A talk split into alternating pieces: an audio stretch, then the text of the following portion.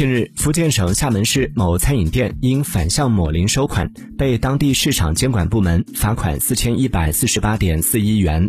据介绍，消费者刘某在该餐饮店就餐消费了一百八十九点五元，支付记录却显示被扣了一百九十元。该餐饮店负责人声称，收银系统默认四舍五入，拒绝退还反向抹零的五毛钱。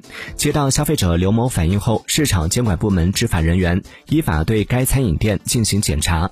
发现所反映情况属实，该餐饮店使用的收银系统采用四舍五入收款方式，即少于零点五元直接抹出零头。多余或等于零点五元将向上取整。厦门市市场监督管理局执法人员表示，该行为违反了《中华人民共和国价格法》相关规定。另外，经营者反向抹零却没有告知消费者，侵犯了消费者的知情权。消费者如遇此类情况，请保留相关单据，拨打幺二三幺五投诉举报。